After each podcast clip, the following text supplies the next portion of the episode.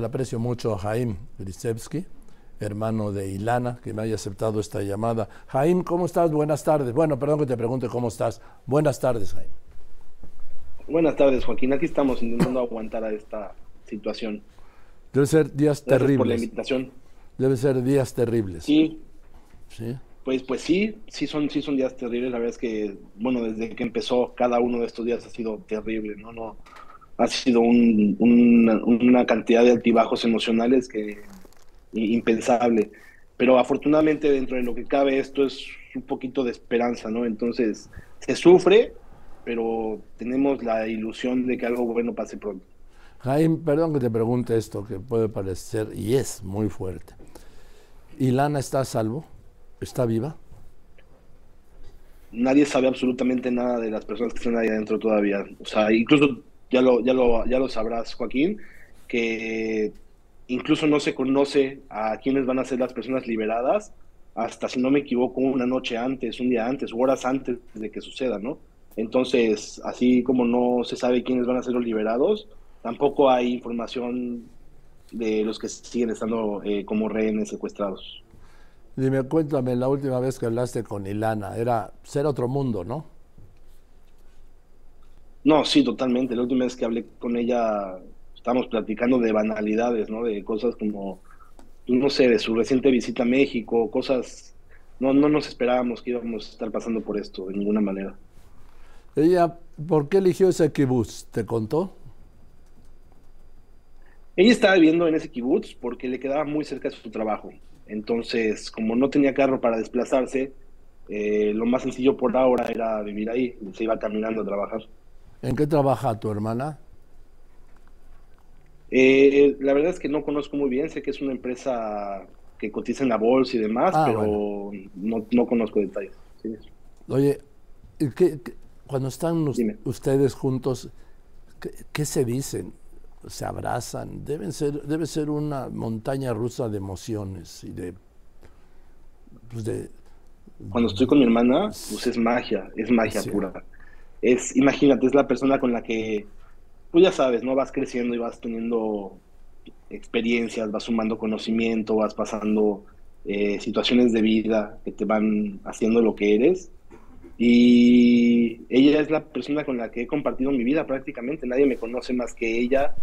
Eh, nadie tiene tantas similitudes físicas, genéticas como yo. No, el otro día estaba con ella cuando estuve aquí en México y de repente estaba comiendo papas o algo y le tronó la mandíbula.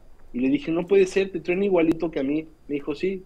Entonces, somos más iguales y tenemos más, compartimos más de lo que, de lo que creemos a veces. Oye, y en familia, ¿qué?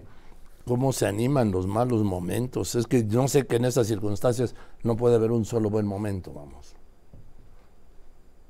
Pues mira, mi hermana, eh, eh, cuando estuvo en México hace un par de meses, vino precisamente a acompañarnos en la muerte de un tío muy querido.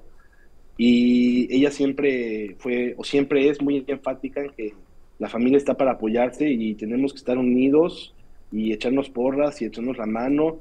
Y, y eso es lo que ella estaría haciendo si estuviera aquí en este momento, ¿no? Estaría siendo un apoyo, estaría haciendo fuerza, porque eso necesitamos ser fuerza, ¿no? Si, si la situación es difícil, derrumbarse no es una opción ahorita. Y creo que eso es lo que estaría haciendo ella. Eso es lo que al menos, ella siendo menor que yo, eso es lo que me enseñó en los últimos meses. Sí, Pues es pero lo que mira- tenemos que hacer. Pero mira, Jaime, eh, derrumbarse sí es una opción. La otra es impedir que uno se derrumba, que es muy difícil, porque son muchos días. Bueno, pues por mi hermana voy a aguantar sin derrumbarme el tiempo que sea necesario. Y pues por mi mamá, por mi familia completa, quiero seguir pensando que ella va a estar aquí pronto. Todos, Y si pienso lo contrario, pues no, no vamos a llegar a ningún lado, ¿no? Hay que, hay que mantener la cabeza en alto. todos pensamos y deseamos que esté pronto de regreso y bien. Eso es, lo tienes claro, ¿no? Sí, claro, muchas gracias. Sí. Muchas gracias. Y dime, tu papá, hab- hablé con él cuando todavía pues no sabíamos nada y, y siempre me habló el de la esperanza. Sí, pues él sigue, él sigue en Israel haciendo todo lo que puede, yendo a manifestaciones, alzando la voz. eh, no deja pasar oportunidad que tiene para que su nombre se escuche. Y digo, aprovechando esta invitación, me gustaría hacer lo mismo, ¿no? Que ahorita creo que es un momento crítico donde tiene que ser escuchado su nombre más de lo que se ha escuchado antes, porque eso va a hacer que volteen a verla y eso va a hacer que aumenten las probabilidades de que ella esté aquí con nosotros. Entonces, pues eh, agradecerles a ustedes por la difusión y pedirle a la gente que nos esté viendo que entre a las redes, por favor, que cada vez que vea su foto la comparta, que no se olviden de su nombre, que sigan compartiendo todo lo que se pueda, porque a veces creemos que no, pero yo creo que eso ayuda más de lo que pensamos. Pues vamos a gritar su nombre, vamos a gritar por Ilana, ¿no?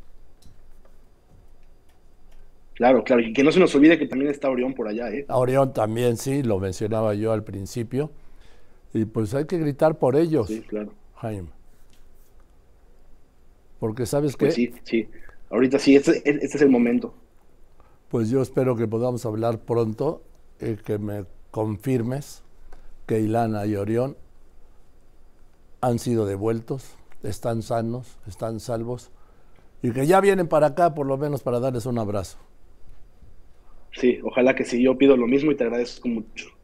Al contrario, Jaime, gracias por contestarme, ya sabes que seguimos en contacto. Muchas gracias, Joaquín. Que tengas buena tarde. Igualmente, gracias. Es Jaime Gritevsky, su hermana Ilana, sigue retenida por el grupo terrorista Hamas también.